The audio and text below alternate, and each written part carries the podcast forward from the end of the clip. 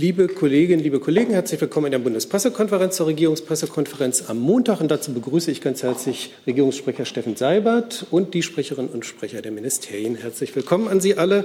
Wir beginnen mit einer Vorstellung. Herr Wede ist neuer Sprecher im Bundesinnenministerium. Herr Wede, bitte. Ja, vielen Dank. Äh, mein Name ist Marek Wede. Ähm, guten Morgen auch äh, von mir. Ich bin seit 2017 im Bundesinnenministerium und jetzt seit Ende des äh, letzten Jahres auch in der Pressestelle des BMI. Ein paar von Ihnen kenne ich bereits äh, über E-Mail oder, oder Telefonate. Ähm, ich freue mich, dass wir jetzt auch in diesem Rahmen zusammenarbeiten und ähm, genau auf gute Zusammenarbeit. Herzlich willkommen, Herr Wede, und auch von uns auf gute Zusammenarbeit. Und Sie kriegen auch noch das Verzeichnis der Bundespressekonferenz. Dann ähm, gehen wir weiter mit einer Ankündigung des Auswärtigen Amtes. Ist an? Jetzt. Danke. Vielen Dank. Ja, ich kann Ihnen ankündigen, dass Außenminister Maas heute nach Paris reist, um dort an einer von Staatspräsident Macron äh, ausgerichteten internationalen Sudan-Konferenz teilzunehmen. Der Außenminister wird dort Bundeskanzlerin Merkel vertreten. Wirtschaftliche Themen stehen im Fokus der Konferenz. Dazu zählen unter anderem der Entschuldungsprozess des Sudan, aber auch privatwirtschaftliche Investitionen. Deutschland beteiligt sich umfassend an diesem Entschuldungsprozess, den ich gerade erwähnt habe. Einerseits darüber, dass man die Zahlungsrückstände Sudans beim Internationalen Währungsfonds versucht ähm, zu klären und andererseits auch über den Erlass bilateraler Forderungen gegenüber Sudan. Die Konferenz heute in Paris folgt der Sudan-Partnerschaftskonferenz vom Juni 2020 in Berlin, an der über 50 Staaten und internationale Organisationen teilgenommen hatten. Damals konnten 1,8 Milliarden US-Dollar für Sudan zugesagt und der Grundstein für äh, die Zusammenarbeit mit IWF und Weltbank gelegt werden. Um circa 14.40 Uhr wird es heute ein Auftaktstatement von Außenminister Maas in Paris geben. Er wird am gleichen Tag noch zurück nach Berlin reisen. Herzlichen Dank. Direkt dazu Fragen, Herr Rinke. Eine Frage an Herrn Seibert. Äh, nachdem das Auswärtige Amt jetzt gesagt hatte, dass ähm, Herr Maas in Vertretung der Kanzlerin teilnimmt. Können Sie uns sagen, warum die Kanzlerin selbst nicht teilnimmt? Ist sie verhindert? Warum, oder ist ihr das Thema nicht wichtig genug? Naja, die Haltung der Bundeskanzlerin zum Klima, äh, was sie als eine der größten Herausforderungen nicht nur der deutschen Politik, sondern der Menschheit in diesen äh, Jahren und in diesen Generationen sieht, ist Ihnen bekannt. Sie hat ausführlich am Samstag darüber noch einmal gesprochen. Ähm, Sie hat eine Vielzahl von Terminen. Ich habe viele davon hier vorgetragen. Und es ist gut, dass äh, die Bundesregierung durch den Außenminister vertreten ist. Hey Leute, Thilo hier. Unsere naive Arbeit in der Bundespressekonferenz und unsere wöchentlichen Interviews, die sind nur möglich, weil ihr uns finanziell unterstützt. Und damit das so bleibt, bitten wir euch, uns entweder per Banküberweisung oder PayPal zu unterstützen. Weitere Infos findet ihr in der Podcast-Beschreibung. Danke dafür. Da gab es dazu noch eine Wortmeldung? Nein. Dann äh, schlage ich vor, äh, machen wir weiter mit dem Thema Nahost. Ähm, Herr Jung mit der ersten Frage. Elisabeth, ähm, zur Lage in Gaza und Israel. Die Raketenangriffe der Hamas gehen seit Tagen weiter, sowohl auch die ähm, Angriffe des israelischen Militärs auf Gaza. Da hätte ich mal eine Frage zu. Da wurde am Wochenende ein Gebäude im Gazastreifen von Al Jazeera und AP zerstört. Das äh, ist laut Reporter ohne Grenzen ein Kriegsverbrechen. Wie bewerten Sie das? Ja, ich möchte vielleicht zu der ganzen Frage mich noch einmal äußern. Ähm, wir haben am Freitag hier ausführlich darüber gesprochen. Leider gibt es Anlass, äh, die Grundposition der Bundesregierung dazu noch einmal zu wiederholen. Und die ist in aller Klarheit, der Raketenbeschuss der Hamas muss aufhören. Das ist Terror, der darauf ausgerichtet ist, willkürlich Menschen zu töten. Und wenn die israelische Luftabwehr nicht so viele Geschosse abfinge oder wenn nicht so viele Geschosse schon auf ähm, dem Territorium von Gaza niedergingen, dann wäre die Zahl der Opfer in den israelischen Städten auch noch höher. Und genau das ist ja auch die Absicht der Hamas. In dieser Situation steht die Bundesregierung zu Israel und zu seinem Recht, seine Bevölkerung zu schützen und sich selbst zu verteidigen. Es ist tragisch, dass so viele Menschenleben zu beklagen sind, auf beiden Seiten. Und es ist zynisch, dass die Hamas mit diesem Raketenterror, ausgeführt aus dicht besiedelten Gebieten, aus zivilen Wohnvierteln die palästinensische Bevölkerung von Gaza in Geiselhaft nimmt. Hamas weiß, dass der Raketenkrieg gegen die Menschen in Israel sicher keine Lösung des Nahostkonflikts bringen wird. Diese Lösung, die sich viele Menschen auf beiden Seiten so wünschen, wird es nur geben, wenn der Weg zurück ins Gespräch, zurück an den Verhandlungstisch gegangen wird. Aber jetzt hat eines Vorrang, Schluss mit dem Raketenterror gegen Israel. Der äh, Vorfall in Gaza, von dem Sie, äh, auf den Sie gerade ansprechen, äh, da ist es ganz klar, die journalistische Arbeit auch vor Ort, auch in einem Konfliktgebiet, ist wichtig. Ähm, es ist aber, und ich habe es gerade erwähnt, bekannt, dass Hamas eben auch in dicht besiedelten Gebieten aktiv ist und somit auch die Zivilbevölkerung in Geiselhaft nimmt. Wir stehen, wie ich es gesagt habe, hinter dem Selbstverteidigungsrecht Israels. Wir vertrauen darauf, dass Israel hier mit Augenmaß und im Rahmen der Verhältnismäßigkeit agiert. Zusatz? Ist denn dieser Angriff auf ein Medienhaus, wo sich eine Hamas versteckt haben könnte oder auch nicht, in irgendeiner Weise gerechtfertigt, selbst wenn sich dort Terroristen aufhalten? Und ist das verhältnismäßig und mit Augenmaß passiert? Ich habe das jetzt so eingeordnet, wie ich das für die Bundesregierung einordnen kann. Herr Jordans. Herr Seibert, ähm, das Gebäude wird natürlich auch von vielen internationalen Medien benutzt, die nicht ihre eigenen Büros dort haben. Diese äh, Berichterstattung von Gaza wird natürlich jetzt noch weiter erschwert. Wie sieht es denn die Bundesregierung mit der äh, Freiheit der Medien, äh, der Recht auf Berichterstattung und vor allem der Berichterstattung aus diesem Kriegsgebiet jetzt, nachdem das Gebäude gezielt zerstört wurde mit einer Stunde Vorwarnung? Ja, ich habe Ihnen das gesagt. Die journalistische Arbeit vor Ort ist wichtig. Es ist wichtig, dass Journalisten auch im Konfliktgebiet, auch in Gaza, unter diesen schwierigen Bedingungen arbeiten können. Und äh, in dem Sinne habe ich eingeordnet, was dazu zu sagen ist. Zusatz? Nachfrage. Hat denn die Bundesregierung ähm, die Zerstörung dieses und anderer äh, Häuser, die von Medien genutzt wurden, in den letzten Tagen direkt mit der israelischen Regierung besprochen?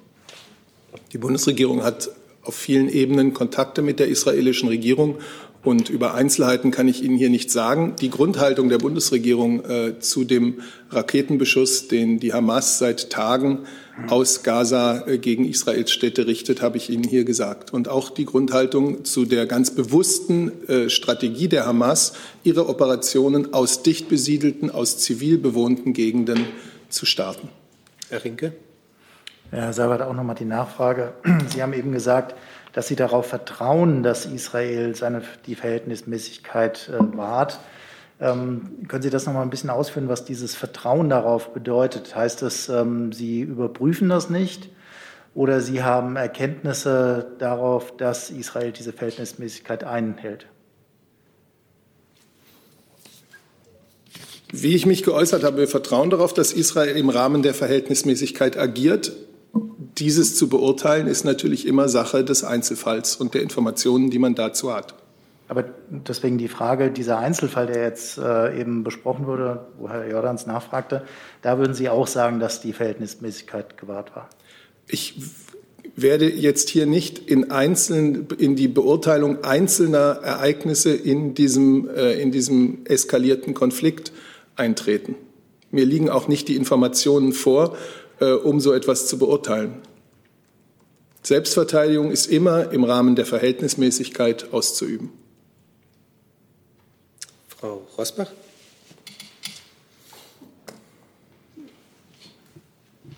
Ja, vielen Dank. Ich habe eine Frage ans Auswärtige Amt. Ähm, was erwartet denn Außenminister Maas von den morgigen EU-Beratungen zur Lage in Israel? Sieht er da eine deutsche Vermittlerrolle? Vielleicht noch mal insgesamt zu den Erwartungen von Außenminister Maas. Ähm, diese hat er ja auch in den vergangenen Tagen, zuletzt gestern gegenüber einer großen deutschen Tageszeitung, ähm, Wochenendzeitung, sehr deutlich gemacht. Ähm, es geht uns, wie Herr Seibert schon ausgeführt hat, darum, dass der Raketenterror der Hamas gestoppt wird, dass die Gewalt ein Ende nimmt und dass man zu Friedensverhandlungen zurückkehrt. Diese Friedensverhandlungen bedeuten, dass einfach vertrauensbildende Schritte ergriffen werden müssen, äh, um überhaupt äh, zu konstruktiven, substanziellen Gesprächen über, über den Konflikt wieder zurückzukehren. Was, äh, was die Rolle der EU angeht, ähm, hat sich, äh, ist muss man das eben in diesem Zusammenhang auch sehen, den Außenminister Maas dargestellt hat in den vergangenen Tagen. Ähm, wir sprechen ja mit allen Akteuren in der Region darüber, wie, äh, wie die Lage vor Ort sich äh, darstellt, darüber, was man tun kann. Und das wird natürlich morgen im Rahmen der EU-Beratung oder der Beratung der EU-Außenminister ähm, das Thema sein. Herr Borrell hat sich selber am Wochenende geäußert, haben Sie gesehen. Und äh, den Beratungen selber kann ich natürlich an dieser Stelle nicht vorgreifen. Zusatz? Ja, ich wollte noch mal explizit nachfragen, ob er eine besondere Rolle Deutschlands sieht in diesen Vermittlungsbemühungen. Es geht hier nicht um eine besondere Rolle Deutschlands, sondern wie Herr Seibert ausgeführt hat und wie hoffentlich sich für Sie auch aus den ähm, Äußerungen des Außenministers der vergangenen Tage ergibt, geht es einfach grundsätzlich darum, die Lage jetzt zu beruhigen. Äh, es geht um, um den Raketenterror der Hamas, wie ich es gerade dargestellt habe, um das Ende der Gewalt. Und äh, jetzt auf konkrete Erwartungen einzugehen, hilft in dieser Situation nicht. Ähm, äh, konkrete Erwartungen der EU, die sich aber natürlich insofern genauso darstellen wie die des Außenministers. Ich glaube, in dieser Situation, in der auf beiden Seiten äh, Menschen sterben, geht es, muss es um eine Beruhigung der Lage gehen. Und ich glaube, das kann man durchaus auch so als Erwartung äh, aller europäischen Partner formulieren. Herr Schuler hatten Sie sich auch gemeldet, dann Sie und danach Herr Warwick. Herr Seibert, Sie haben gesagt, Deutschland steht zu Israel. Was bedeutet das konkret in diesem Konflikt? Es gab am Wochenende auch wieder antisemitische Demonstrationen in Deutschland. Was bedeutet dieses zu Israel stehen ganz konkret? Und wäre es nicht an der Zeit, dass auch die Kanzlerin sich im O-Ton persönlich zu dem Konflikt und dem Vorgang auf deutschen Straßen äußert? Gut, ich spreche ja hier äh, nicht nur heute, auch am Freitag schon, auch in der vergangenen Woche insgesamt schon immer auch für die Bundeskanzlerin. Ähm, also Sie kommen jetzt zu den Ereignissen in Deutschland. Und da müssen wir ganz genauso klar sein wie bei der Beurteilung der Ereignisse ähm, äh, in Israel und in Gaza. Was in den letzten Tagen an Judenhass, an antisemitischen Beschimpfungen zu hören war, ist beschämend. Man muss sehr genau trennen, und das muss man auch von jedem Demonstranten verlangen, zwischen dem, was in unserem Land ein Grundrecht ist und vollkommen legitim, nämlich Kritik an der Politik einer Regierung, eines Staates zu äußern, von dem, was wir auf keinen Fall hinnehmen können, und das ist Aggression, Hass gegen ein ganzes Volk, eine ganze Religion und alle, und alle die dieser Religion angehören. Besonders empörend war es, dass hier, ich glaube, es war am Samstag äh, in Berlin, eine israelische Journalistin am Rande einer Demonstration äh, angegriffen wurde. Das ist nicht nur ein ganz übler Angriff auf die Pressefreiheit, es wirft eben auch ein Schlaglicht darauf, dass Juden in Deutschland sich in manchen Gegenden und in manchen Situationen nicht so frei und sicher bewegen können, wie es das Recht eines jeden Bürgers in Deutschland ist. Und das, ist, äh, das macht uns wütend und es ist beschämend für uns alle.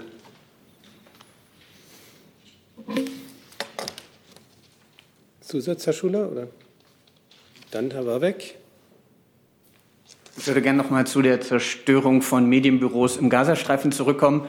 Die Geschäftsführung der Presse- und Nachrichtenagentur AP hat von Israel noch mal verlangt, dass sie Belege darlegen, ob tatsächlich Hamas in diesem Gebäude tätig war und haben zudem eine internationale unabhängige Untersuchung der Vorfälle eingefordert. Da würde mich interessieren, unterstützt denn die Bundesregierung dieses Begehren von AP nach einer internationalen unabhängigen Untersuchung der Zerstörung der insgesamt vier Wohn- und Bürokomplexe mit Medienbüros?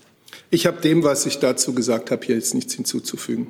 Das Auswärtige Amt? Der Adressat der Forderung von AP ist die israelische Regierung. Ich schließe mich den Ausführungen von Herrn Seibert vollumfänglich an und kann nur noch mal darauf verweisen, dass unsere Forderungen, die wir zum jetzigen Zeitpunkt haben, Außenminister Maas am Wochenende sehr deutlich gemacht hat. Wir bemühen uns auf allen Ebenen und um über alle zur Verfügung stehenden Kanäle um eine Beruhigung der Lage. Darauf liegt im Moment unser Fokus. Gesetz? Aber meine Frage war ja, ob die Bundesregierung diesen Wunsch, diese Forderung nach einer unabhängigen internationalen Untersuchung der Vorgänge bezüglich vier zerstörter Bürokomplexe von internationalen Medien, ob sie diese unterstützt. Das können Sie ja mit Ja oder Nein beantworten. Ich kann Ihnen, habe Ihnen geschildert, worauf unsere Forderungen und Erwartungen im Moment gerichtet sind und worauf auch dieser Fokus unserer Bemühungen im Moment liegt. Und dem habe ich nichts hinzuzufügen. Frau Böse. Ähm, Herr Seibert und Herr Wede, bitte. Der, zu den Vorgängen, die ähm, eben auch nach Deutschland ähm, gekommen sind, die Proteste gegen Israel, die aber auch deutlich antisemitische ähm, Inhalte haben. Meine Frage an Sie, Herr Wede, weiß man, wer diese Gruppe sind? Man denkt, man hört immer ein kleiner Teil der Muslime, die bei uns leben, aber wissen Sie, weiß das Innenministerium, ähm, wer diese Menschen sind? Und an Sie beide bitte die Frage. Herr Brinkhaus hat heute bei uns ähm, angeregt gefordert, dass man da womöglich in der Gesetzgebung nachschärfen muss.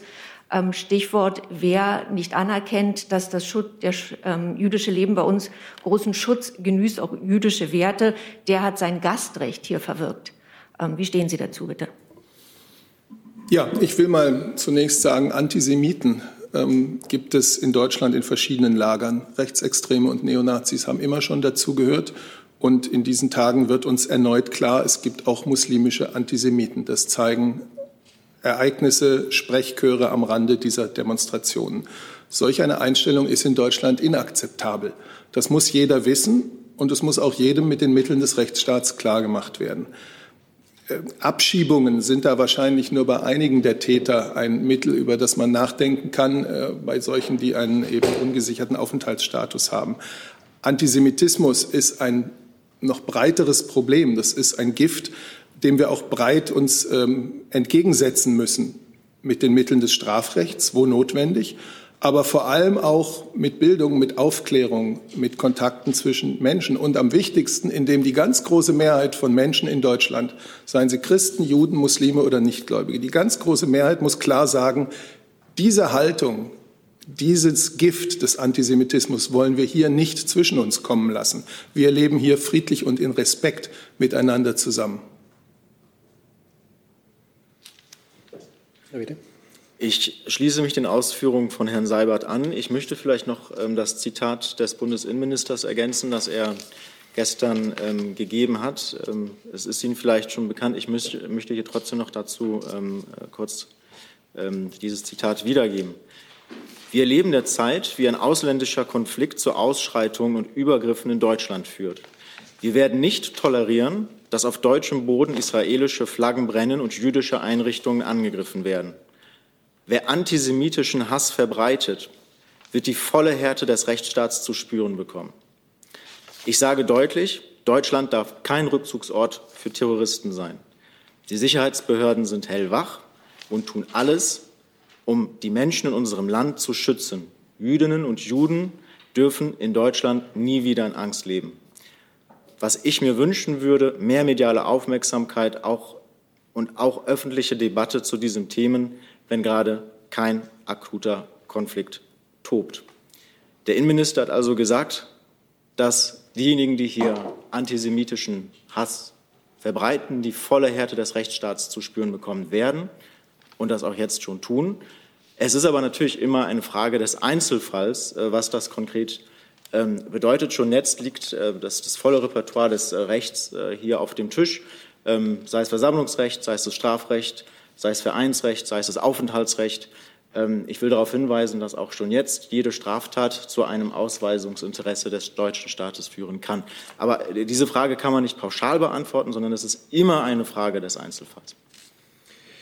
Ähm, hinzufügen möchte ich eine Frage auch an das Innenministerium von Christian Feurath, ähm, Junge Freiheit. Liegen Ihnen, also die BMI, Erkenntnisse darüber vor, dass unter den Anmeldern oder Teilnehmern der bundesweit stattfindenden Demonstrationen gegen Israel auch Organisationen vertreten sind, die vom, Fassungs-, vom Verfassungsschutz als extremistisch eingestuft werden? Und wenn ja, welche? Und er fragt dann im Anschluss noch, gibt es die rechtliche Möglichkeit, Versammlungen, die nicht von deutschen Staatsbürgern angemeldet oder besucht werden, zu untersagen? Eine abschließende Bewertung äh, zu dieser Frage kann ich jetzt ähm, noch nicht vornehmen. Die Ereignisse haben ja gerade erst am Wochenende stattgefunden. Und ähm, hier finden auch jetzt derzeit Auswertungen der Einsatzberichte ähm, statt. Was es jetzt schon zu sagen gibt, ist, dass man diese Frage nicht pauschal für ganz Deutschland beantworten kann. Wir haben eine sehr große Anzahl an Demonstranten, an Demonstrationen gesehen, mit unterschiedlichen Teilnehmern, mit unterschiedlichen Organisatoren, auch mit unterschiedlichen Verläufen. Ähm, welche Personen, Gruppierungen ähm, hier teilgenommen haben oder organisiert haben, muss man dann ebenfalls äh, im Zusammenhang mit der jeweiligen Veranstaltung sehen und auch beantworten. Ähm, wie gesagt, die Auswertungen werden derzeit vorgenommen. Sie werden zunächst von den äh, zuständigen Ländern vor Ort äh, durchgeführt. Also insofern werden diese Fragen zunächst einmal an die Behörden der Bundesländer zu stellen, in Bezug auf die jeweilige Versammlung. Herr Kollege. Hm, äh, ja, eine Frage an die Bundesregierung. Herr Seibert, seit einer Woche sind in Gazastreifen mehr als 90 Kinder und Frauen gestorben durch Angriffe äh, der israelischen Luftwaffe. Ähm, Sie haben von äh, Selbstverteidigungsrecht gesprochen, dass Sie wütend sind, hm, äh, dass, äh, dass, die Raketen abgefeuert werden und ähm, sind Sie auch wütend, dass Kinder in Gazastreifen sterben?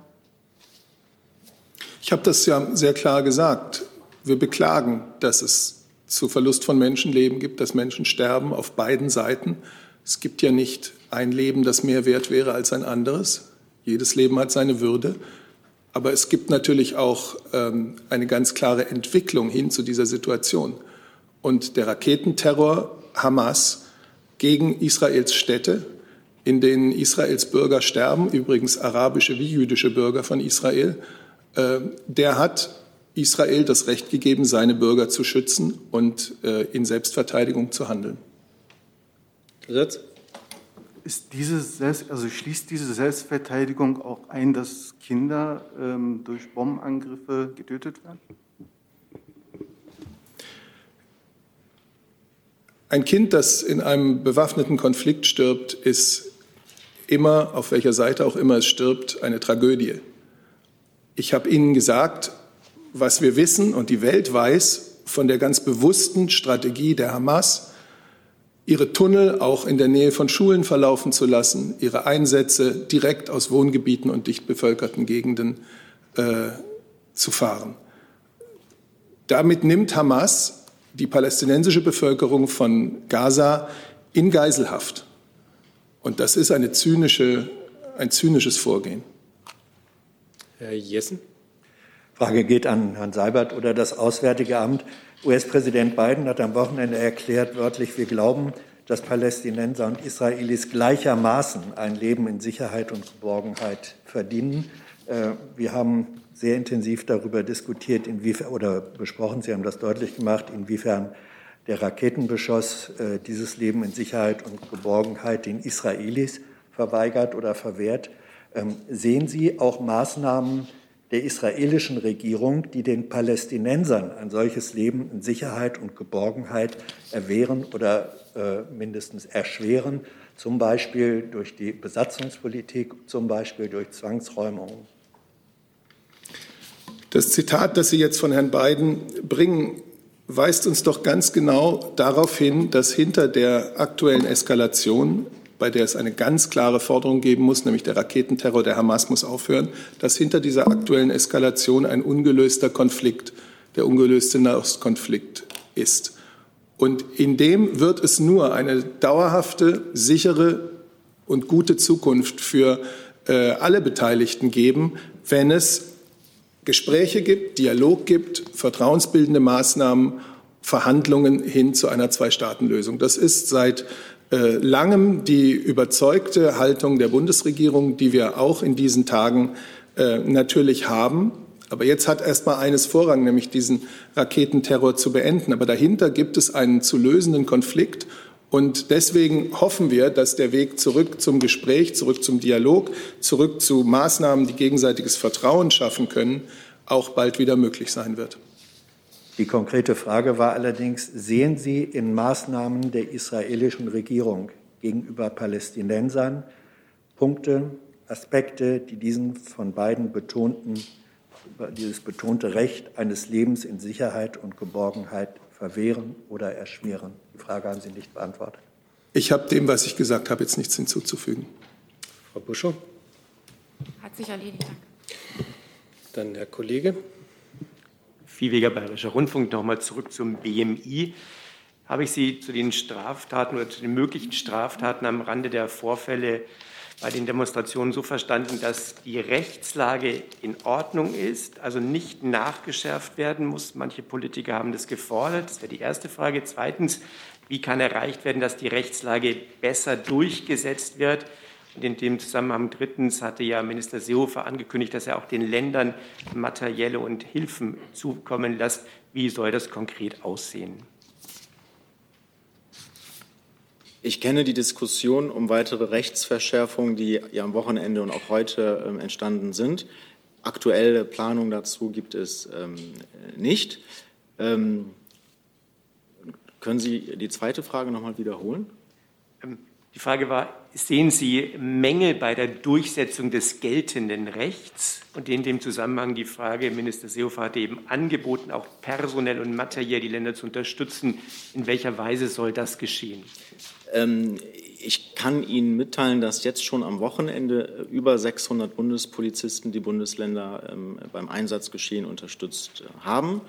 Äh, das ist im Rahmen einer üblichen Zusammenarbeit zwischen ähm, Bund und Ländern wenn die ähm, Bundesländer Bedarf nach Unterstützung äh, durch weitere Polizeikräfte haben, dann ist es ein übliches Vorgehen, dass sie diese Unterstützung ähm, bei den Ländern anfordern und äh, gegebenenfalls auch ähm, beim Bund. Defizite bei der Umsetzung der jetzigen Rechtslage sind mir keine bekannt. Dann habe ich eine Frage online vom Kollegen Aisch. Die türkische Präsident, es geht an Herrn Seibert vermutlich, der türkische Präsident Erdogan sagt, wir prüfen mit der NATO und der Organisation für islamische Zusammenarbeit, um internationale Streitkräfte zum Schutz des palästinensischen Volkes zu entsenden, wird die Bundesregierung diese Initiative unterstützen. Mir sagt diese Initiative jetzt ehrlich gesagt nichts. Sollen Sie nicht dazu? Kann da auch nichts Erhellendes zu beitragen. Dann fragt äh, Thomas Nehls ans Auswärtige Amt oder an Herrn Seibert, wie erklärt sich die Bundesregierung die Weigerung der USA über Absichtserklärungen hinaus im Sicherheitsrat klar ein Ende der Aggressionen im Nahen Osten zu fordern, zum Beispiel mit Hilfe von einer Resolution? Zur Frage von Herrn Nils vielleicht äh, nochmal der Hinweis, das hat Herr Seibert jetzt schon mehr als deutlich gemacht, dass ähm, die aktuelle Gewalt sehr deutlich zeigt, dass es einer politischen Lösung in der Region äh, dringend bedarf, weil ansonsten auch einfach die Gefahr besteht, dass ein Kreislauf von Gewalt nicht durchbrochen werden kann. Die USA haben gestern im Sicherheitsrat äh, sich positioniert. Sie haben ähm, eine Zwei-Staaten-Lösung beispielsweise deutlich unterstützt. Das begrüßen wir sehr, denn so kommt man eben zurück zu den ähm, Parametern, die die äh, internationale Gemeinschaft in der Vergangenheit bereits äh, entwickelt hat und äh, skizziert hat ähm, und die einen Weg in Richtung Frieden weisen sollen. Äh, was die Rolle der USA angeht, haben Sie, glaube ich, auch die Meldungen vom Wochenende wahrgenommen, äh, nach denen äh, die US-Regierung sehr intensiv sich um Vermittlung in dem Konflikt bemüht, über verschiedenste Kanäle. Und diese Rolle der USA in dieser Form begrüßen wir. Dann sind wir bei der zweiten Runde von Fragen und dann möchte ich damit auch beenden. Herr Jung. Es gab auch ähm, UN- und UNRWA-Gebäude in Gaza, die zerstört wurden. UNRWA wird ja auch finanziert unter anderem von äh, deutsche, deutschen Hilfsgeldern. Die Zerstörung von UN- und UNRWA-Gebäuden ist nach international, internationalem Recht verboten. Äh, hat die Bundesregierung dazu eine Haltung? Wir sind, glaube ich, in der Vergangenheit schon äh, mehrfach auf das Thema UNRWA eingegangen. Herr Burger hat dazu in der vergangenen Woche ausgeführt. Und äh, in Bezug auf die Zerstörung dieser Gebäude gilt, äh, wie mit Blick auf alles, was, alles andere, was Herr Seibert schon ausgeführt hat, ähm, dass, dass, dass Israel im Rahmen seines Selbstverteidigungsrechts handelt ähm, und wir Israel dieses Selbstverteidigungsrecht zugestehen. Gibt es irgendeinen Angriff der letzten Tage vom israelischen Militär den Sie zu kritisieren haben? Ich habe bisher noch nichts gehört. Können Sie mir auf die Sprünge helfen? Und es gab auch Berichterstattung in bestimmten Medien, die berichten, dass UNRWA äh, Hamas-Mitglieder beschäftige. Ich meine, äh, das ist laut UNRWA-Richtlinien verboten. Matthias Schmale ist ein Deutscher, der dort die UNRWA leitet. Äh, der hat das auch immer wieder zurechtgewiesen. Möchten Sie diese Medienberichte ähm, entsprechend kommentieren? Ja, vielleicht zwei Ergänzungen noch. Äh, zum einen, ähm, was die Kontakte mit der israelischen Regierung angeht. Sie haben vielleicht unserem Twitter-Kanal entnommen, dass der Außenminister unter anderem mit seinem israelischen Kollegen, aber auch mit verschiedensten anderen Partnern in der Region in den letzten Tagen und in der letzten Woche auch in sehr, sehr intensivem, engen Kontakt stand. Diese Gespräche sind dem Inhalt nach vertraulich. Deswegen kann ich Ihnen an der Stelle keine genauere Auskunft dazu geben, was wir mit der israelischen Regierung genau besprechen, was äh, den Punkt UNRWA allerdings angeht und dass äh, die, die, die Vorwürfe, dass äh, Hamas äh, UNRWA-Einrichtungen ähm, zu eigenen Zwecken nutzt, kann ich Ihnen nur sagen, dass wir diese äh, Vorwürfe sehr ernst nehmen, aber uns äh, dazu äh, im Moment keine aktuellen Informationen vorliegen. Es ist richtig, dass in der Vergangenheit in Einzelfällen Waffen in UNRWA-Einrichtungen gelagert worden sind. Wichtig hierbei, es war UNRWA, dass diese Verletzung ihrer Neutralität äh, als VN-Organisation durch bewaffnete Gruppierungen öffentlich gemacht hat.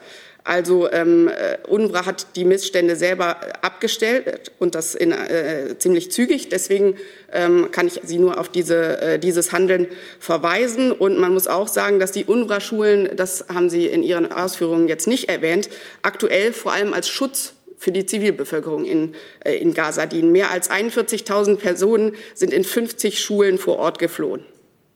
Letzter Zusatz, Herr Jung. Ich hatte aber danach gefragt, dass es Berichterstattungen von bestimmten Medien hierzulande gibt, die behaupten, dass UNRWA Hamas-Mitglieder beschäftigt. Das ist aber laut UNRWA verboten und auch laut Matthias Schmale, dem UNRWA-Chef vor Ort, äh, auch nicht der Fall. Sie finanzieren UNRWA mit. Können Sie diese Berichterstattung kommentieren? Ja, vielleicht noch mal ganz grundsätzlich bei der Finanzierung oder bei unserer Unterstützung für UNRWA geht es um eine Unterstützung der Zivilbevölkerung, der palästinensischen Zivilbevölkerung. Das äh, werden Sie nicht abstreiten, Herr Jung. Das ist Kern des äh, Themas.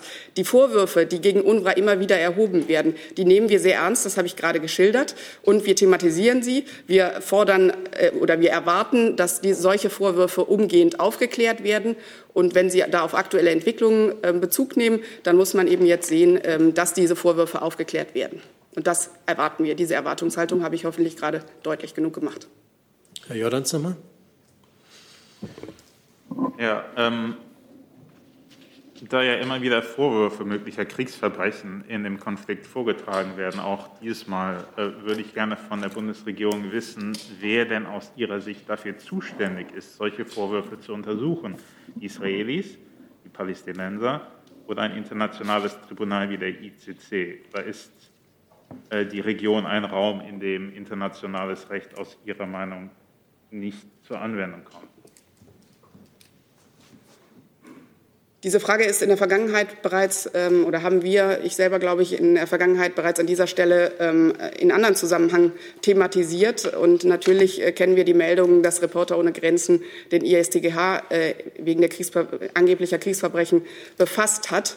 Ich kann nur sagen, wir erwarten, dass, äh, das haben wir sehr deutlich jetzt gemacht in den letzten ähm, Minuten, ähm, dass äh, im Rahmen der Ausübung des Verhältnismäßig, äh, im Rahmen der Ausübung des Selbstverteidigungsrechts die Verhältnismäßigkeit gewährt, gewahrt wird von Israel. Wir thematisieren das gegenüber Israel. Wir erwarten, ähm, dass Israel klar aufklärt, wenn, äh, wenn Vorwürfe in dieser Hinsicht erhoben werden. Aber man muss ganz klar sagen, ähm, wir, wir können hier nicht einseitig festlegen, wer dafür zuständig ist. Wir können feststellen, dass Israel sich um Aufklärung oder Klärung solcher Fälle selbstständig bemüht.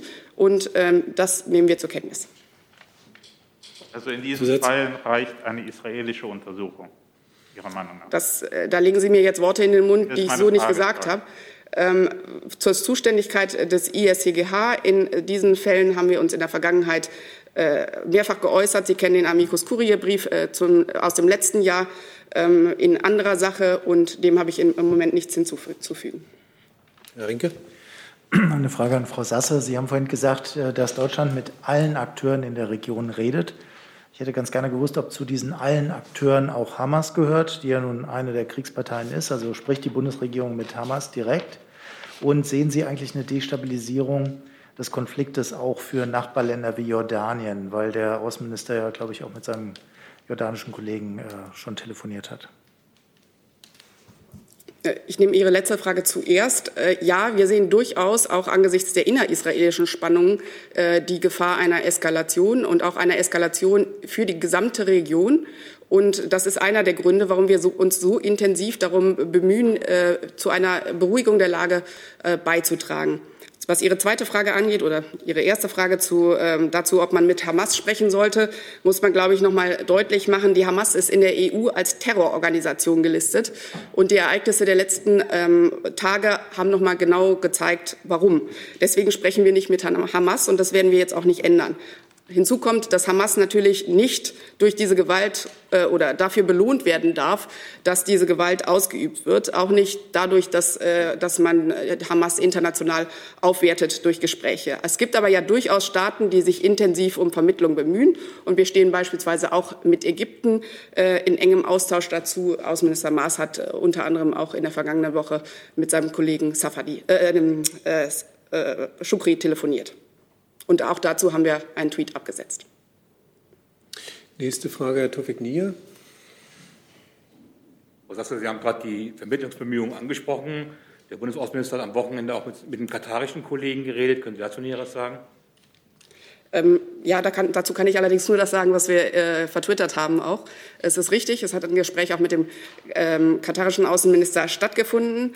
Ähm, wie Sie wissen, ähm, hat Katar eine ganz besondere Beziehung zur Hamas und wir haben natürlich auch in diesem Gespräch darauf gedrängt, oder der Außenminister hat in diesem Gespräch auch darauf gedrängt, ähm, dass man alle Kanäle nutzt, um, um auf die äh, Akteure in der Region einzuwirken, damit es wirklich schnellstmöglich zu einer Beruhigung der Lage kommt und damit in diesem konkreten Fall auch die Raketenangriffe der Hamas eingestellt werden.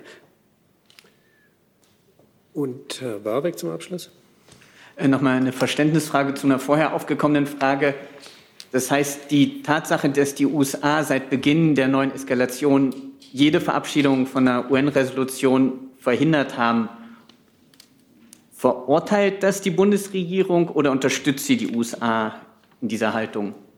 Wie gesagt, Herr Warwick, wir ähm, haben deutlich gemacht, wir unterstützen die Vermittlungsbemühungen der USA und die USA haben sich klar zur Zwei-Staaten-Lösung bekannt. Äh, wir arbeiten mit den Parametern weiter, die die US-Regierung äh, in der Vergangenheit selber zu diesem Thema veröffentlicht hat, hat und dazu, darauf liegt unser, unser Engagement im Moment. Aber meine Frage, also meines Wissens waren alle Mitglieder des UN-Sicherheitsrats für die Verabschiedung der Resolution, lediglich die USA haben dies verhindert. Könnten Sie dazu bitte noch die Haltung der Bundesregierung formulieren? Danke. Die werde ich Ihnen nachreichen. Danke. Dann wechseln wir das Thema und zwar Corona rufe ich als nächstes auf. Frau Rosbach. Ja, ich wüsste gerne, ähm, ob es irgendwelche ähm, Kenntnisse des Gesundheitsministeriums gibt zu dieser Problematik der Kreuzimpfung, dass das also zum Beispiel in einigen EU-Ländern womöglich nicht anerkannt wird als vollständige Impfung und äh, will man da ähm, irgendwelche Maßnahmen ergreifen? Also die Fälle, die mit AstraZeneca geimpft wurden und denen dann empfohlen wurde, eine Zweitimpfung mit einem mRNA-Impfstoff zu machen. Ähm, Frau Rosbach, dazu laufen ähm, Gespräche innerhalb der EU. Wir sind zuversichtlich, dass äh, so eine Art der Impfreihenfolge äh, anerkannt wird innerhalb der EU. Das fließt ein in das äh, EU-Zertifikat, was wir zurzeit erstellen, in den Kopfpass im Kopfpass wird ja nicht genannt, äh, was sie geimpft haben, äh, wann sie geimpft haben, sondern wird, wird ausschließlich, äh, wenn sie es verifizieren, ähm, werden sie feststellen können oder wird derjenige, der kontrolliert, feststellen können, ob sie geschützt sind oder nicht. Und wir gehen auch davon aus, die EU ist im, im Gespräch mit der WHO, dass dieses EU-Zertifikat international anerkannt wird. Zusatz? Und ähm, für diejenigen, die jetzt schon äh, früher geimpft werden, also bevor quasi dieses EU-Zertifikat ähm, fertig ist, die also quasi ihren Papierimpfpass nur haben, die werden also zumindest bei der Einreise in Deutschland keine Probleme haben mit einer Kreuzimpfung, wenn sie aus einem anderen Land kommen? Oder? Innerhalb der EU nein. Herr, Herr Rinke. Noch eine Frage an Herrn Kautz. Der sächsische Ministerpräsident hat am Wochenende den Vorschlag gemacht, dass es äh, nicht nur für Vollgeimpfte ähm, die Rückgabe oder Wiederausübung ihrer Rechte geben sollte, sondern auch für Personen, die einfach geimpft sind, weil es ja neue Studien gibt, äh, dass die Schutzwirkung äh, zum Beispiel bei AstraZeneca schon wenige Wochen nach der Impfung sehr groß sein soll. Würden Sie, unterstützt das Ministerium diesen Vorstoß von Herrn Kretschmer? Sollte es auch schon eine Aufhebung ähm, oder zusätzliche Freiheiten von Leuten geben, die nur einfach geimpft sind. Herr Rinke, bislang ist daran nicht gedacht, ähm, zumal die vollständige Schutz, Schutzwirkung wirklich erst nach der zweiten Impfung stattfindet, und zwar zwei Wochen nach der, der zweiten Impfung und nicht nach der ersten Impfung. Ich würde gerne zu dem Thema Corona insgesamt, wenn ich darf, noch was gerne. hinzufügen. Bitte, Herr Serbert. Vielleicht über das gesamte Bild, in dem wir uns gerade befinden. Die täglich fallenden Neuinfektionszahlen zeigen uns ja, dass wir insgesamt auf einem sehr guten Weg sind. Und es ist nicht nur die Inzidenz, es ist ja auch die Zahl der Intensivpatienten, die endlich wieder heruntergeht, wenn sie auch mit mehr oder weniger 4000 immer noch deutlich über dem Höhepunkt äh, der ersten Welle liegt. Dazu kommt die Impfkampagne, die mit großem Schwung läuft. Das sind gute Nachrichten, das kann uns wirklich zuversichtlich machen. Ich sage zuversichtlich, aber auch nicht voreilig, denn wir haben noch nicht die Voraussetzungen dafür erreicht, einen genauso entspannten Sommer wie letztes Jahr zu genießen. Zur Erinnerung, um diese Zeit vor einem Jahr lagen wir bundesweit bei einer Inzidenz knapp über fünf. fünf. Jetzt sind wir bei 83. Also wir sind noch nicht dort, wo wir sein wollen. Es muss unser Ziel bleiben, die Zahl der Ansteckungen deutlich weiter zu, senden, zu senken. Bundesländer wie Schleswig-Holstein weisen uns da den Weg. Deshalb freuen wir uns, dass wir gemeinsam die dritte Welle brechen konnten. Genießen wir, was dadurch in den nächsten Tagen und Wochen wieder möglich wird. Aber denken wir daran, Maske, Abstand, regelmäßiges Testen, Warn-App, das bleiben unsere Verbündeten im Kampf gegen die Pandemie, und dieser Kampf ist noch nicht ganz vorbei. Danke. Dann habe ich zwei Fragen an das Gesundheitsministerium nochmal. Sie betreffen ähm, eine Studie der Experten um den Mediziner Matthias Schrappe. Und zwar fragt Tobias Schmidt von der Neuen Osnabrücker Zeitung, Experten um Schrappe werfen Krankenhäusern in einer Studie vor, Geld für Intensivbetten eingestrichen zu haben, die nie geschaffen wurden und zu viele Covid-Patienten intensiv behandelt zu haben. Was sagt das BMG dazu? Und dazu passt auch die Frage von Kollegen Kreuzfeld von der Taz. Ähm, Herr Schrappe hat in einem Papier die Zahlen des Intensivregisters kritisiert. Gibt es dazu schon von Ihrer Seite eine Stellungnahme? Ja, also ähm, das Papier kennen wir natürlich. Äh, das ist ein, ein Kreis von Experten, die sich regelmäßig zur Pandemie äußern. Ähm, äh, zunächst einmal bestreiten diese Experten ähm, ja nicht, dass es zu ähm, äh, regionalen Überlastungen von Intensivstationen gekommen ist. Sie bestreiten genauso wenig, dass über 80.000 Menschen in Deutschland an äh, Covid-19 gestorben sind. Sie behaupten lediglich, dass ähm, Krankenhäuser sich Fördermittel erschlichen haben. Dafür allerdings haben sie keinen Beleg. Äh, jedenfalls nicht einen, den ich äh, irgendwie erkennen würde in diesem, in diesem Papier. Ähm, die Notfallbetten, auf die Sie sich beziehen, ähm, Sie bemängeln, dass die nicht abgebildet werden im Divi-Register. Aber das ist auch klar, dass die nicht abgebildet werden in diesem Divi-Register. Das Divi-Register bildet nämlich die tagesaktuelle Kapazität auf Intensivstationen ab in Deutschland. Also insofern ähm, dieser sehr starke Vorwurf, auch dass äh, Leute auf Intensivstationen aufgenommen werden, die eigentlich gar nicht auf Intensivstationen gehören sollten, ähm, ist nicht belegt und äh, deshalb zurückzuweisen. Dann eine weitere Frage zum Thema Corona, Frau Kollegin.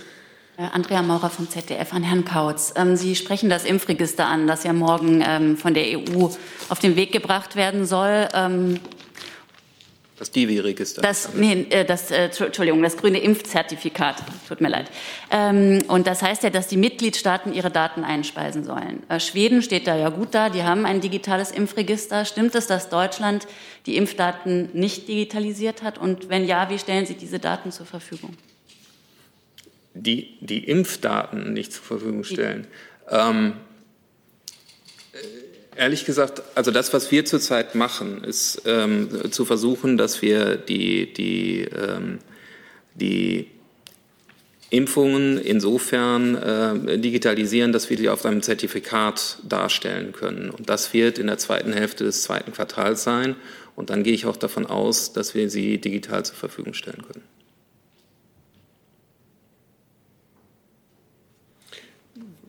Dazu weitere Fragen? Dann hatte ich auf meiner Liste Herr Warbeck, Corona. Beziehungsweise Großthema Impfung. Äh, mich würde interessieren, wie die Bundesregierung plant, mit deutschen Staatsbürgern umzugehen, die sich impfen gelassen haben, etwa aktuell in Russland mit Sputnik oder der Deutsch-Serbe mit dem chinesischen Vakzin, in Belgrad der Deutsch-Kubaner mit dem kubanischen Vakzin. Gibt es da Planungen, wie man mit geimpften Personen umgeht, die aber geimpft wurden mit Impfstoffen, die bisher noch nicht zugelassen sind in der EU? Herr Warbeck, ich weiß nicht, ob Sie die äh, Pressekonferenz, die letzte Pressekonferenz von Bundesgesundheitsminister Jens Spahn äh, verfolgt haben. Da hat er noch mal ganz klar gesagt, dass natürlich auch ähm, ähm, äh, Menschen äh, die Impfungen anerkannt werden, andere Impfungen anerkannt werden, wenn die Impfstoffe zugelassen sind innerhalb der EU.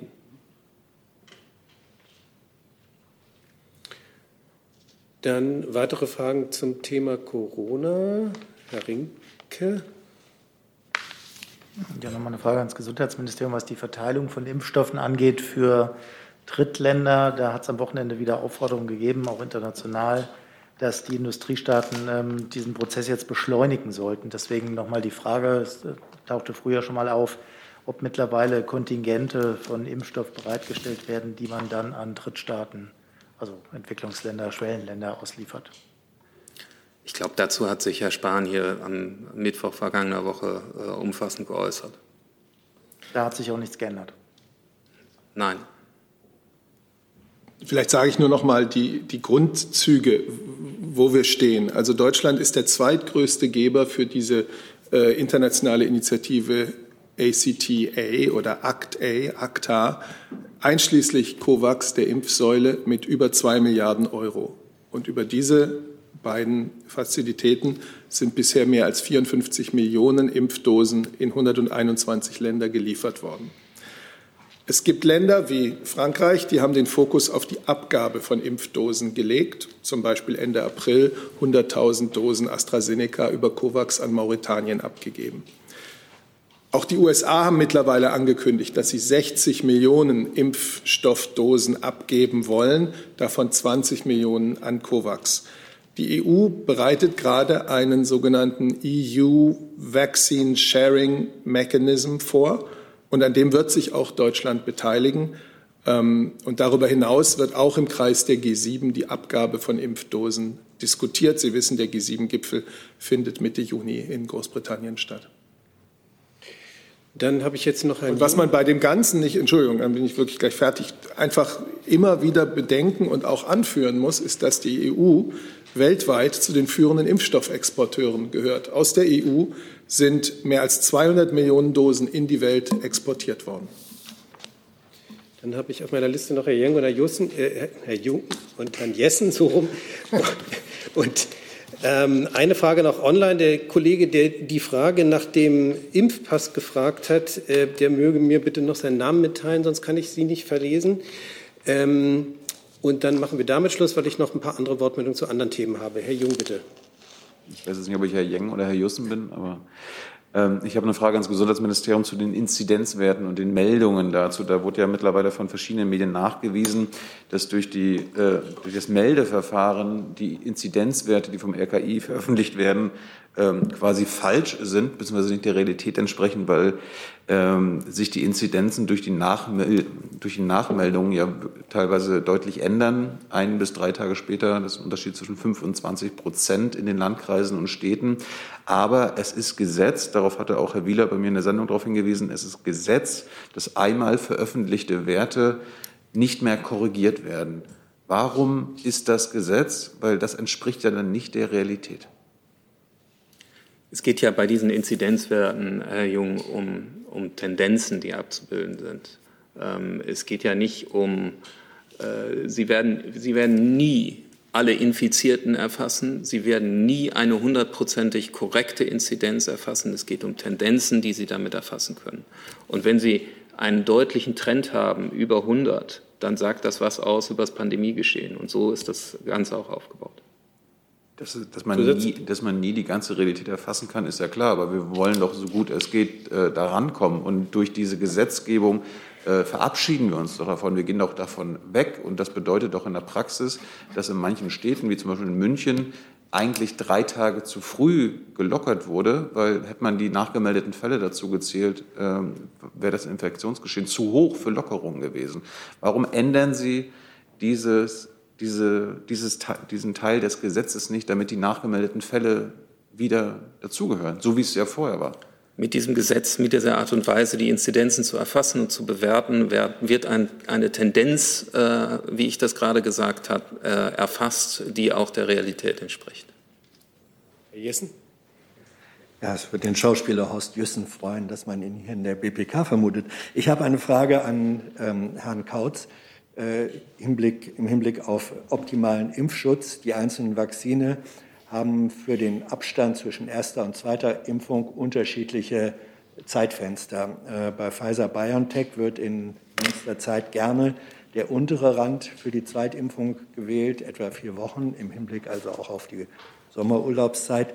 Jetzt hat eine Studie von Public Health in Großbritannien in Zusammenarbeit mit der Universität Birmingham ergeben, dass bei einer längeren Frist, also bis zu zwölf Wochen, äh, Abstand zwischen Erst- und Zweitimpfung, die Zahl der Antikörper dreieinhalb Mal höher liegt als bei der kurzen Frist.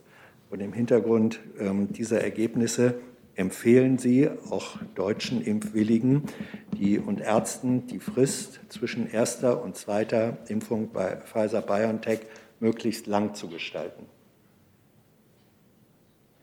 Das war jetzt ein Co-Referat. Wo ist die Frage?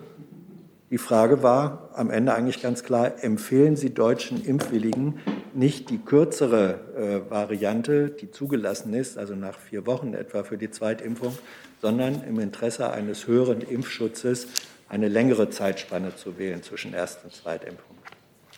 Also das ist eine aktuelle Studie zu, zu diesem speziellen Impfstoff. Impfschutz, äh, Impfstoff. Äh, bislang sind wir von einer, einer, einem anderen Impfintervall ausgegangen, äh, was wissenschaftlich äh, fundiert ist.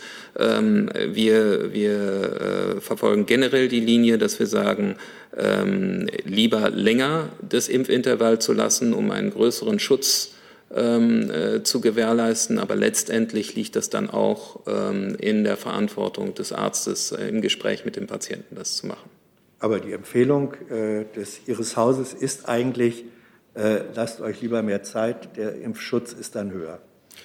Herr Jessen, das ist eine Studie, die Sie jetzt anbringen und Sie, Sie verlangen jetzt, dass es äh, gestern die Studie, heute äh, die Impfempfehlung äh, geändert wird. Das ist noch nicht der Fall. Dann verlassen wir das Thema Corona und das äh, neues Thema hat Frau Buschow.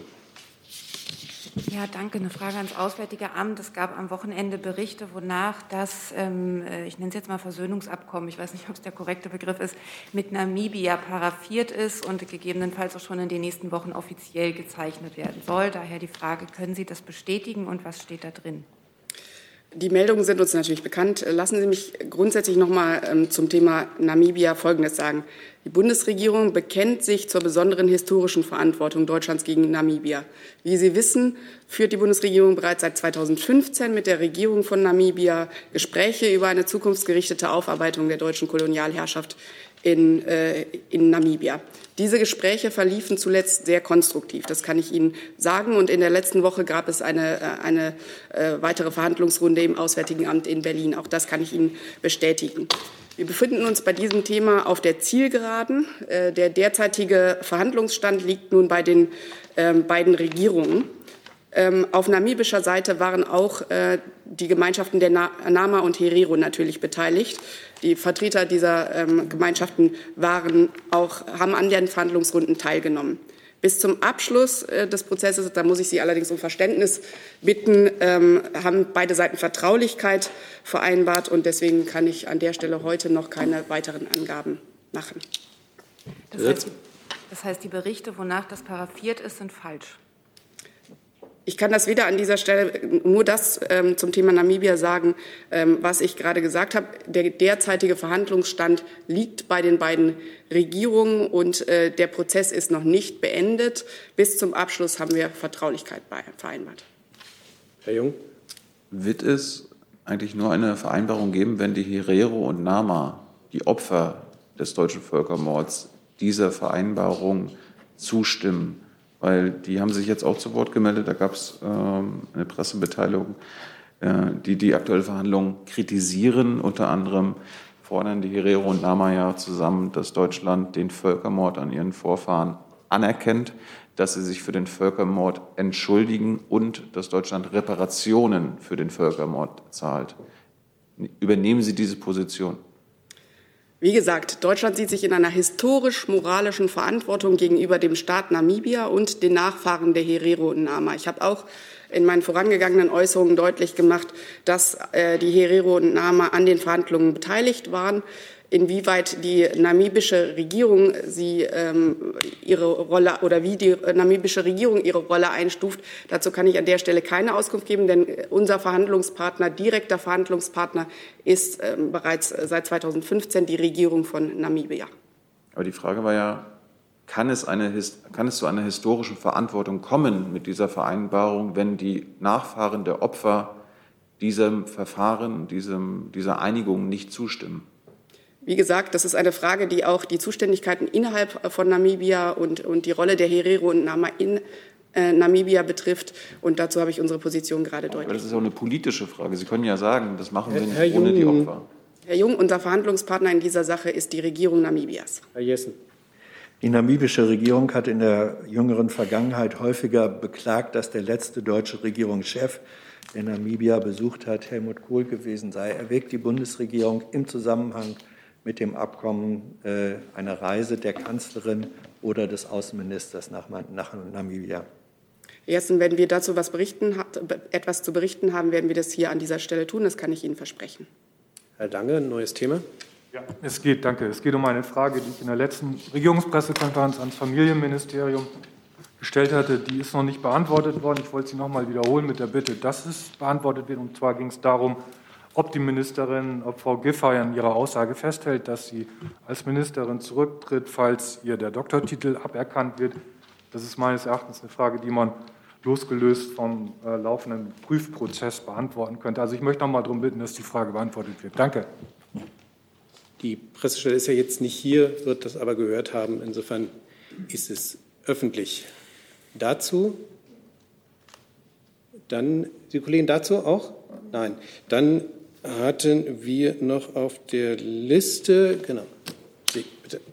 Neues Thema? Ähm, eine Frage an Herrn Seiber, Polona für slowenische Fernsehsender. Heute spricht die Bundeskanzlerin mit dem slowenischen Ministerpräsident. Äh, können Sie uns bestätigen, ob das Thema äh, Medien und auch die Finanzierung der STA, die Presseagentur, ähm, ansprechen wird? Danke. Es ist nicht üblich, und das will ich auch diesmal nicht anders halten, dass ich äh, die Gesprächsthemen vorwegnehme. Ähm, das Gespräch hat noch nicht stattgefunden. Es gibt eine ganze Reihe äh, von Themen, die in Frage kommen. Man muss sehen, was der Ministerpräsident anspricht. Wir werden sehen, was die Bundeskanzlerin in das Gespräch einbringt. Und am Ende werden wir darüber die Presse informieren. Dann neues Thema, Herr Kollege. Bundesfinanzministerium. Ist das anwesend? Dann müssen wir einmal kurz wechseln.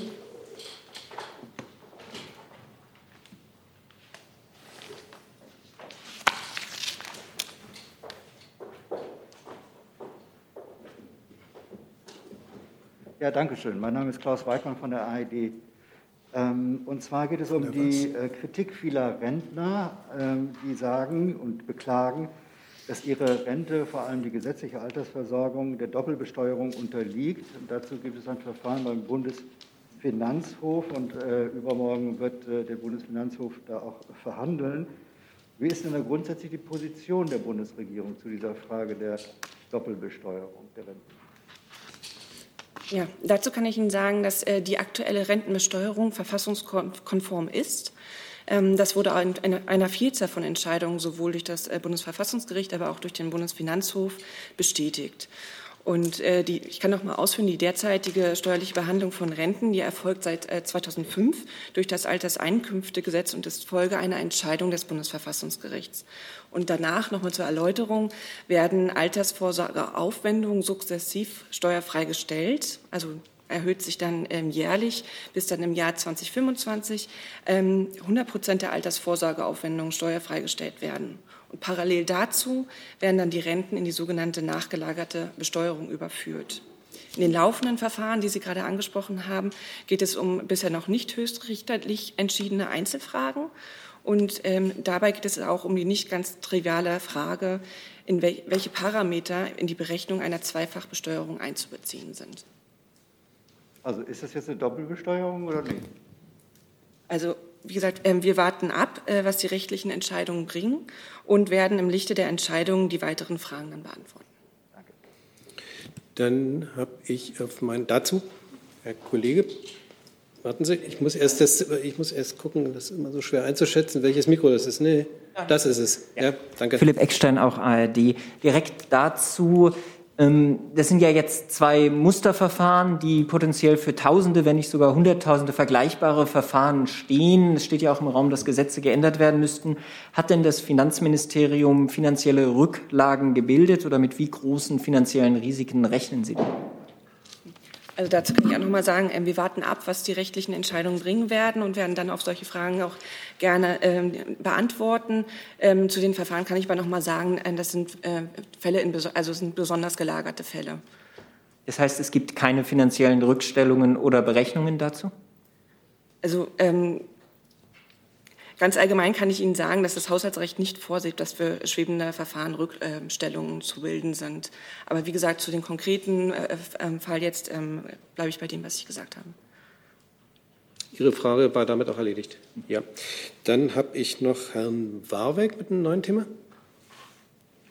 Derzeit gibt es eine politisch-mediale Debatte um die Frage, ob die grüne Kanzlerkandidatin Annalena Baerbock auf der Basis von einem Vordiplom in Politikwissenschaften und zwei Semestern Public International Law offiziell den Titel Völkerrechtlerin tragen darf, wie sie es ja bisher tut. Da würde mich interessieren, wie ist denn da die Einschätzung des Innenministeriums zu der Causa?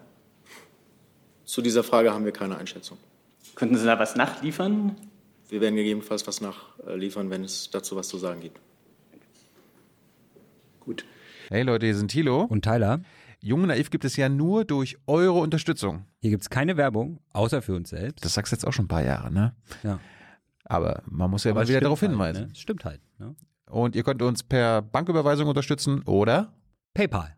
Und wie ihr das alles machen könnt, findet ihr in der Podcast-Beschreibung. Ähm, dann habe ich auf meiner Liste eigentlich. Sie hatte ich noch, ne? Ja. Ich hatte mich am Anfang kurz gemeldet. Eine kurze Frage an das BMVG noch. Ist möglich? Wenn wir noch mal einmal wechseln vor dem Ende. Das wäre freundlich, danke.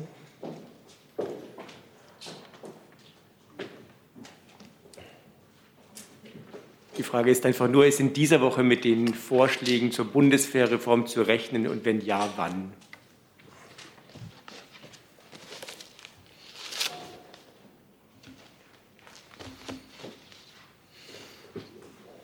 Erstmal grundsätzlich ähm, die Eck, dieses, Sie sprechen ja an auf das sogenannte Eckpunktepapier. Dazu haben wir ja verschiedene Punkte bereits schon verdeutlicht. Ähm, nämlich insbesondere, worum es gehen soll. Ähm, man will insbesondere schlankere Strukturen schaffen, Dysfunktionalitäten abbauen, Stäbe sollen abgebaut werden und die Truppe soll gestärkt werden. Der Prozess ist im Moment im Gange ähm, und sobald wir genaue Termine haben und auch weitere Punkte anzukündigen, machen wir das und teilen das der Öffentlichkeit mit. Das heißt, in dieser Woche ist nicht damit zu rechnen. Ähm, das will ich nicht ausschließen. Wir werden sehen, ähm, ähm, wie wir äh, damit vorangehen. Ich denke, dass wir schon zumindest weitere Inhalte, zumindest eine, eine Präzisierung noch, worum es eigentlich geht, noch mal liefern können. Mir geht es vor allem auch darum, dass wir auf das noch mal hinweisen, was die Ministerin dazu gesagt hat. Es äh, gab verschiedene Pressetermine von der Ministerin. Insbesondere möchte ich aufmerksam machen auf den Pressetermin im Presseclub München. Und da hat sie insbesondere noch mal verdeutlicht, worum es ähm, ähm, dabei geht. Und ich gehe fest davon aus, dass wir in dieser Woche auch ähm, eine, eine Präzisierung bereits finden werden. Und die letzte hoffentlich kurze Frage von Herrn Jordans. Frau Sasse, ähm, der iranische Delegierte bei den JCPOA, Herr Rakci, hat sich letzte Woche äh, zweimal mit den E3 ähm, Vertretern getroffen. Können Sie uns da irgendwelche Updates zu den ähm, Gesprächen geben und äh, zu welchen Fragen da, äh, welche Fragen da noch offen stehen oder noch geklärt werden müssen?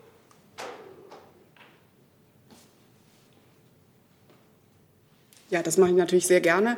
Wir haben ja auch in der Vergangenheit hier immer schon äh, Updates zu den Gesprächen in Wien äh, gegeben. Wie Sie wissen, äh, lauf, läuft aktuell die vierte Runde der äh, Gespräche. Es gibt sowohl Sitzungen der Arbeitsgruppen als auch regelmäßige Treffen in anderen unterschiedlichsten Formaten.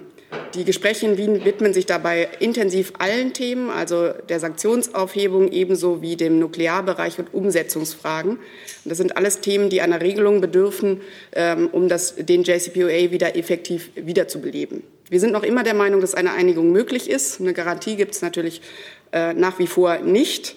Äh, Im Moment äh, laufen die Gespräche zu äh, verschiedenen, ich bezeichne es mal als Knackpunkte. Das ist gut, aber wir wären natürlich weiterhin froh, wenn es schnellere substanzielle Fortschritte gäbe. Dann sind wir für heute durch. Ich bedanke mich ganz herzlich für die Aufmerksamkeit und schließe die Pressekonferenz.